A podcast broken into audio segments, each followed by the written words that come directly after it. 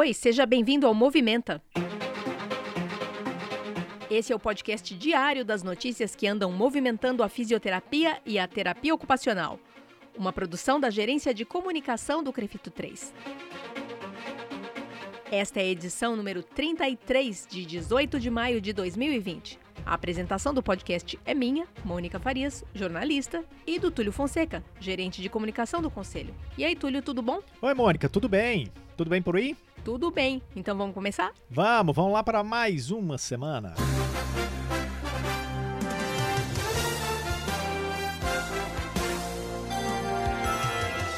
Qual notícia que é destaque hoje, Túlio? Mônica, o destaque hoje vai para o início da segunda fase das estratégias elaboradas pelo Crefito 3 para apoiar os profissionais no enfrentamento da pandemia da Covid-19, com a execução de novas ações que vão incluir a capacitação e a consultoria. Na primeira fase das ações, o Crefito 3 lançou o foco para um problema que estava bem evidente na época e que exigia medidas rápidas. Eu falo da questão da garantia da biossegurança das equipes de profissionais fisioterapeutas e terapeutas ocupacionais que estão na assistência aos pacientes com casos suspeitos e diagnosticados com a Covid-19. E dessa primeira fase constaram a formação do grupo de coordenadores especiais que estruturaram todas as ações de fiscalização, o chamamento e a capacitação de profissionais para comporem o grupo de fiscais especiais para avaliar a biossegurança das equipes dos serviços em todo o estado, a elaboração de cartilhas sobre a biossegurança na assistência respiratória e, por último, a aquisição e doação dos face shields para os profissionais de serviços com carências de EPIs.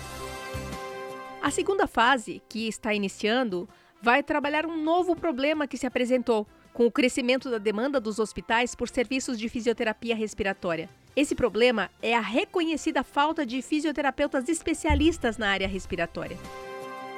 No Brasil inteiro, existem aproximadamente 25 mil fisioterapeutas nos hospitais. Desses, cerca de 14 mil são especialistas na área respiratória. E nesse cenário de pandemia, é mais correto dizer que são apenas 14 mil especialistas na área respiratória. Esse número já se mostrou insuficiente para o enfrentamento da pandemia e, por isso, essa medida radical, essa medida extrema de contratar fisioterapeutas de outras áreas. Dizemos radical e extrema porque todos sabemos que um fisioterapeuta especialista na área cardiorrespiratória, para dominar a sua área e estar apto a oferecer a melhor assistência aos seus pacientes, passa por uma formação que leva entre um ano e meio e dois anos mas estamos num cenário de guerra, onde nem tudo pode ser realizado de maneira ideal. A urgência se impõe sobre o que é ideal.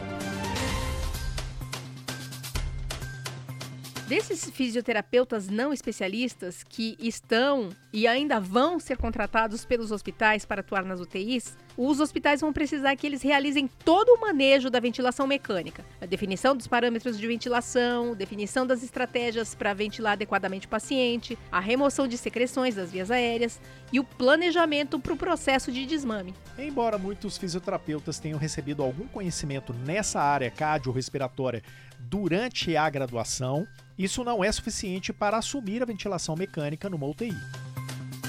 O presidente do CREFITO 3, Dr. José Renato de Oliveira Leite, é especialista na área cardiorrespiratória, com mais de 30 anos nessa área. E conforme ele observava a evolução dos casos da Covid-19, já tinha antecipado esse cenário de carência de especialistas para atender a demanda. A partir dessa observação, ele sabia que os não especialistas teriam que ir para a UTI e que o Crefito ia precisar fazer alguma coisa e fazer rápido. A partir dessa constatação foi que ele idealizou essa segunda fase de ações do Conselho, voltada para capacitação emergencial e apoio técnico aos fisioterapeutas que não têm vivência nas UTIs. Para orientar os profissionais a respeito da assistência respiratória na UTI, o Crefito 3 está lançando a série de vídeos A Beira Leito. São vídeos curtos, bem pontuais, sobre o processo de ventilação mecânica. Esses fisioterapeutas também vão poder contar com o apoio técnico do grupo de fisioterapeutas da Frente de Coordenação de Fiscalização Especial do Crefito 3, todos com atuação reconhecida e respeitada na área cardiorrespiratória.